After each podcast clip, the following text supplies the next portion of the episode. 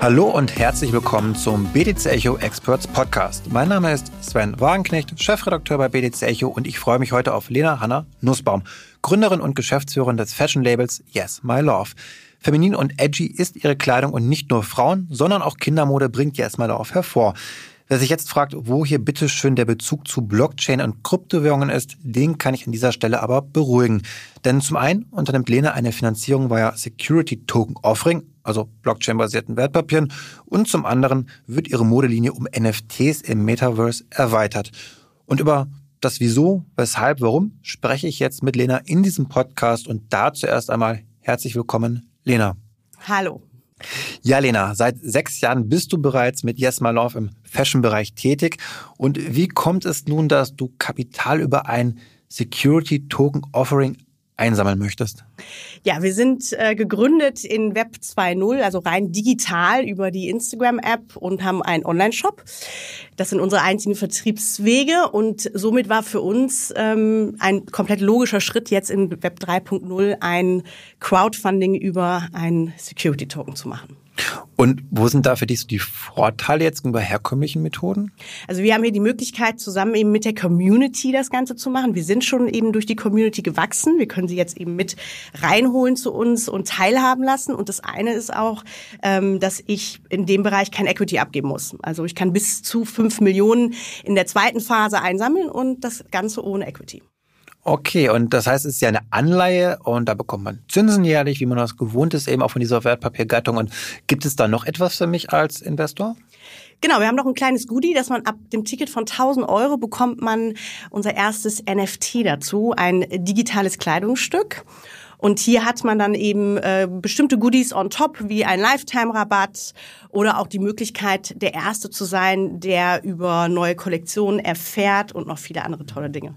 Da kommen wir jetzt schon genau in den Bereich rein, wo ich auch hin möchte. Nicht das SDO soll hier nicht Hauptthema sein in diesem Podcast, sondern eben der Bereich NFT und Metaverse. Und da würde ich jetzt erstmal auch gerne wissen wollen, seit wann ist das bei dir auf dem Schirm jetzt, also Mode mit NFT zu verbinden? Seit wann bist du darauf aufmerksam geworden, dass es diese Möglichkeit überhaupt gibt?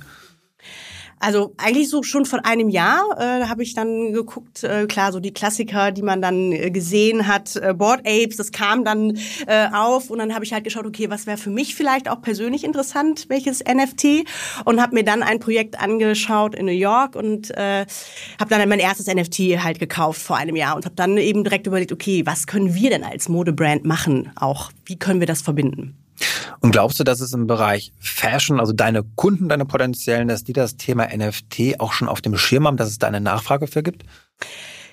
Ich denke, ein paar sicherlich schon, aber es ist definitiv noch nicht so, dass jetzt jeder, ähm, wie wir jetzt vielleicht über NFTs Bescheid weiß oder unbedingt eins haben will. Ich glaube, da ähm, haben wir auf jeden Fall noch, ähm, ja, auch wir selber als Label Pionierarbeit zu leisten. Aber das ist ja eben das Schöne, dass ich auch eben die Community genau da jetzt ranbringen kann, weil es ist kein Trend oder Hype, so sehen wir es nicht, ich auch nicht. Es ist einfach jetzt äh, Bestandteil von Web 3.0 und es wird in Zukunft jeder von uns NFTs haben oder auch einen digitalen Kleiderschrank. Mhm.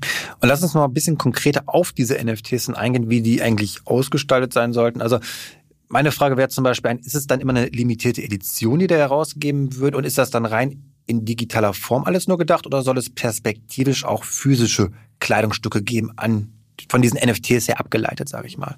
Genau, also bei uns wird es so sein, dass wir ähm, das verbinden werden immer mit dem physischen. Ähm, Ziel wäre, dass wir unsere komplette physische Kollektion digital sozusagen klonen, dass jedes Teil auch digitalisiert wird. Ähm, dann gibt es ja auch noch die Möglichkeit der ähm, Collectibles. Auch das ist was, was wir uns anschauen, was wir machen wollen. Und das wäre dann eine limitierte Version. Ah, okay. Das heißt, ich kaufe eine Handtasche bei euch in physischer Form, erhalte ein NFT dazu und dieser NFT berechtigt mich, verschiedene Dinge zu machen.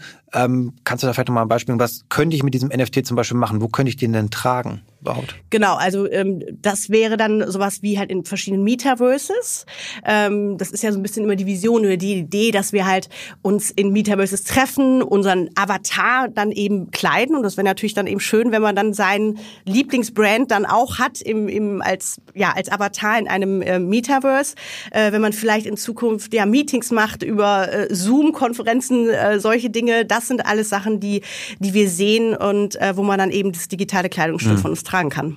Aber es wäre jetzt ja nicht nur im Metaverse, sondern theoretisch auch in anderen Profilbildern vielleicht oder mhm. wo eben NFTs dargestellt werden können dann. Genau, das auch, absolut, ja. Ja. Jetzt ist natürlich oft so, man liest es auch in ja, vielen Tageszeitungen schon, dass große Marken alle ihre NFTs herausgeben, von Adidas, Gucci und so weiter und so fort, alle großen Marken. Ist das nicht oft noch mehr Marketing in erster Linie oder glaubst du, dass da wirklich eine ernsthafte kommerzielle ja, Intention hinter ist? Ich glaube, für, für die ganz, ganz Großen ist sicherlich auch Marketing aktuell, aber ähm, für uns ist es mehr, weil es eben in Zukunft Bestandteil von uns allen sein wird. Ja, so wie mehr oder weniger fast alle jetzt ein Instagram-Profil haben oder auch jede Brand, ähm, sollte sie zumindest, wenn sie das verpasst haben, dann ähm, waren sie halt auch in Web 2.0 äh, zu langsam. Und ähm, für uns ist es ganz klar, dass äh, ja das später halt mehr ist als nur ein Marketing-Tool, sondern ganz klar einfach ein Community-Building stattfindet und ähm, man einfach ja ganz viele Add-ons hier gestalten kann. Also die digitale Garderobe, du hast sie gerade schon so ein bisschen angesprochen, die ist sozusagen in Stein gemeißelt, aber sie wird wahrscheinlich kommen. Ähm, hast du da irgendwelche Vorstellungen, was glaubst du so, in welchem Zeitraum wir uns da befinden, wie so diese Entwicklung, diese Adaption ablaufen kann in diesem Jahrzehnt? Oh, das finde ich immer sehr schwierig. Also ich glaube, ähm, ja, ich glaube, diese komplette Massenadaption, das kann noch ein wenig dauern. Also ich, da würde ich eher von vielleicht paar Jahren noch sprechen. Ähm, aber dass man jetzt vielleicht schon die ersten digitale Pieces hat. Und wenn man es über unseren STO bekommt, das wird sicherlich jetzt in den nächsten ein bis zwei Jahren schon ein fester Bestandteil werden. Hm. Ich kenne mich jetzt nicht in der Fashion-Szene aus, aber wie ist das so in dieser Branche, wenn du auf einer Veranstaltung bist, Kollegen in Anführungsstrichen triffst, redet man über das Thema NFTs oder schauen die Leute dich da eher verwundert drüber an und wissen nicht, was du meinst? Aktuell ist es eher noch sehr verwundert. Also sie schauen mich schon an mit großen Augen oder auch fragend und ja, hm, hat das denn Zukunft? Ne? Also es ist halt schon dann immer noch diese, diese, diese Fragestellung, wird das Bestandteil sein? Ist es nicht vielleicht eher nur ein Hype? Und die meisten schauen sich es erstmal nur von weitem an. Okay, also noch viel Arbeit zu tun an dem Fall. Und generell NFT, siehst du da die Befürchtung, dass wir da uns in einem Hype auch befinden? Das NFT-Kleidung ist ja ein Bereich, es gibt ja noch Gaming und so weiter und so fort, ganz, ganz viel. Ist das eine Angst, die du auch hast, dass das dann mal kippen könnte und dann doch alles kurzfristig zusammenbricht? Nee, absolut nicht. Also wenn man jetzt ähm, auch mal rausgeht aus Deutschland in den USA oder ähm, ich war jetzt auch gerade in Dubai, da ist es eigentlich schon normal und Bestandteil äh, bei vielen Lifestyle-Brands und ich absolut ähm, gehe ich nicht davon aus, dass es ein Hype ist. Mhm. Mit NFT sind ja auch die das Metaverse verbunden letztendlich, so der Raum, wo ich dann diese NFTs dann ja auch tragen kann und habe. Ähm, du hast gesagt, ihr habt es auch schon ausprobiert, ihr wart schon im Metaverse. Ähm, wo wart ihr nochmal? Wie war deine Erfahrung im Metaverse? Was hast du da gemacht? Mhm. Also wir haben letztes Jahr angefangen im September ähm, und haben uns das als allererstes Sandbox angeguckt, haben da einen, äh, ja, einen digitalen Avatar von mir erstellt, die Lena Lasso, sieht man auch bei uns auf der Seite. Ähm, und äh, ja, das war so die erste Erfahrung, die wir hatten. Hier ist es allerdings so, dass wenn man dann auch in Sandbox aktiv sein will, muss man erstmal Land kaufen. Das haben wir dann nicht gemacht, weil das schon auch sehr kostspielig ist, aber wir wissen zumindest, wie es geht und haben halt unser Sandbox-Mädchen jetzt erstellt. Dann sind wir weitergegangen in Decentraland. Ähm, das ist offen. Ähm, hier haben wir unseren ähm, einen digitalen Sweater erstellt, den kann man auch kaufen. Also wer jetzt bei Decentraland Gamer ist, mhm. kann gerne den Jesmalov-Sweater kaufen. Das ist der Glow-Sweater. Und hier haben wir zum Beispiel auch teilgenommen an der ersten Fashion Week, die dort stattgefunden hat. War auch sehr spannend. Also ähm, da haben wir uns jetzt auch schon ähm, ja umgeschaut. Und für uns ist es aber erstmal so, dass die, diese ganze ähm, Gaming-Welt nicht wirklich zu uns passt. So jetzt im ersten Step ist natürlich auch eine ganz andere ähm, Zielgruppe erstmal und wir uns davon ähm, ja, was heißt distanzieren, aber das erstmal so ein bisschen äh, zur Seite legen für uns. Wir wissen, wie es geht. Ne, wir haben jetzt unsere Erfahrung gemacht ähm, und ähm, ja als nächstes wären für uns, was spannend ist, sind ähm, digitale Pop-up-Shops im Metaverse. Also das ist was, was wirklich zu uns passt ähm, und wo wir auch die Chance sehen, neue Märkte zu ähm, ähm, ja zu zu erklimmen. Zum Beispiel die USA, wenn wir sagen, vielleicht ähm, können wir oder haben nicht die Möglichkeit jetzt Pop-up-Shops in den mhm. also physische Pop-up-Shops zu machen, aber es gibt die Möglichkeit eben digitale Pop-up-Shops zu machen und dann ist vielleicht ein Warehouse verknüpft, aber was eben physisch in den USA besteht. Man kann e-Metaverse in den Pop-up-Shop kaufen. Das ähm, digitale Kleidungsstück bekommt das physische dann nach Hause geschickt.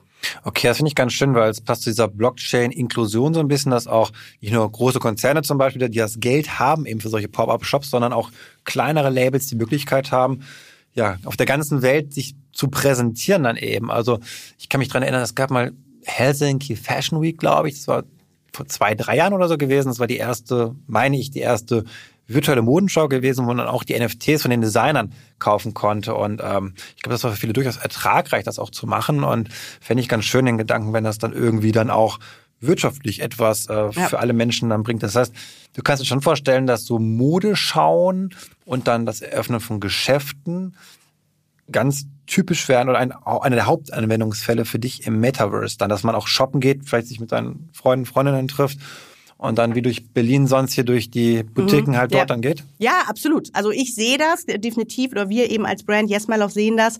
Ähm, auch da sicherlich gibt es viele, die jetzt sagen, mh, hm, ja, finde ich komisch, sie ist noch nicht so nahbar, aber ich glaube einfach, dass es für uns die Zukunft ist. Hm.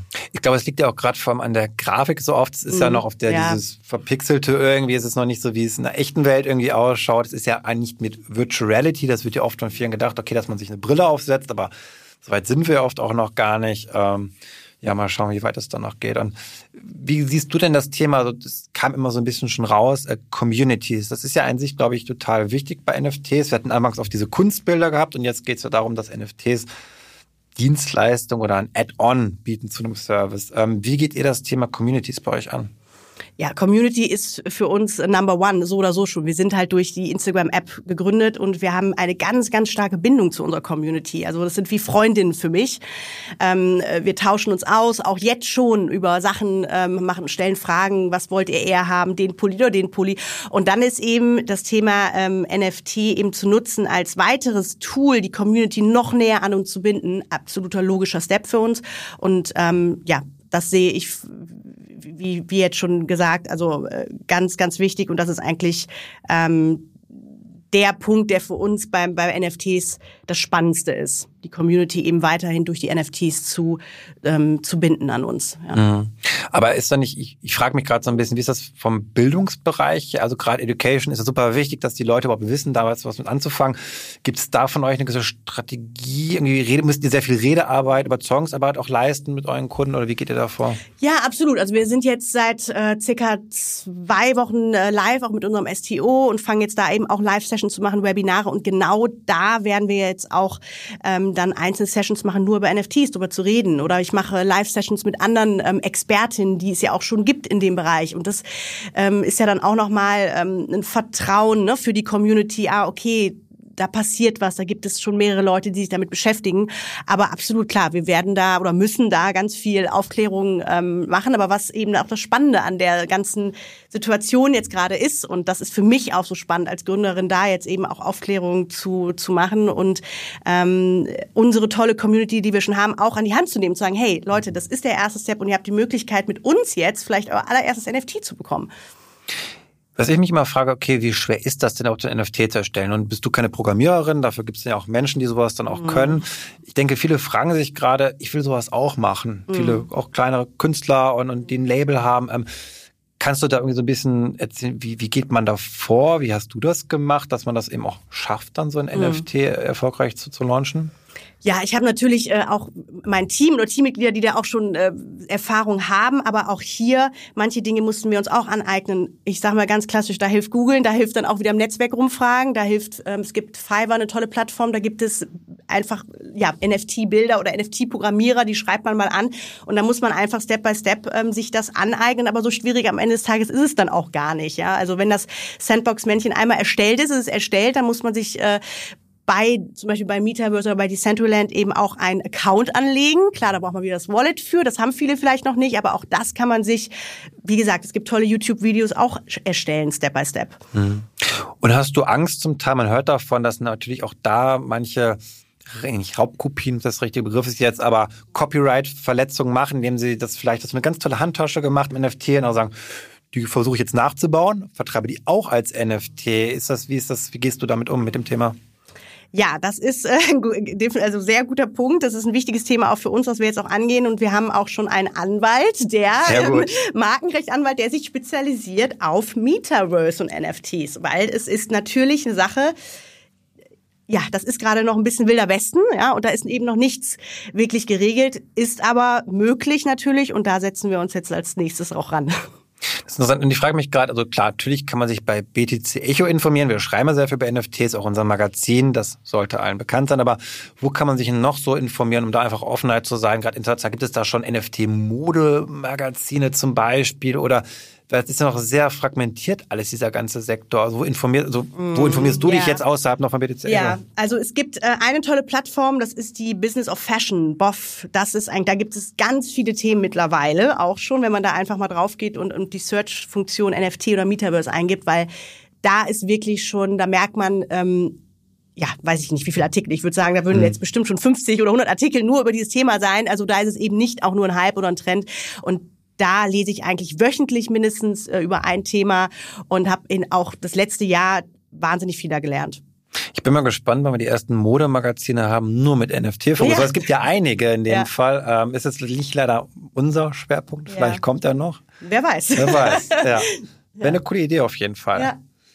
Alles klar, dann ja, vielen Dank, Lena. Wir werden damit am Ende angelangt denke ich, einige coole Insights, die wir gewinnen konnten über das Metaverse, NFTs und Fashion in dem Bereich natürlich. Und ich hoffe, ihr da draußen konntet auch etwas mitnehmen. Und wenn ihr Feedback zu unserem Podcast habt, dann schreibt uns gerne an podcast.btc-echo.de.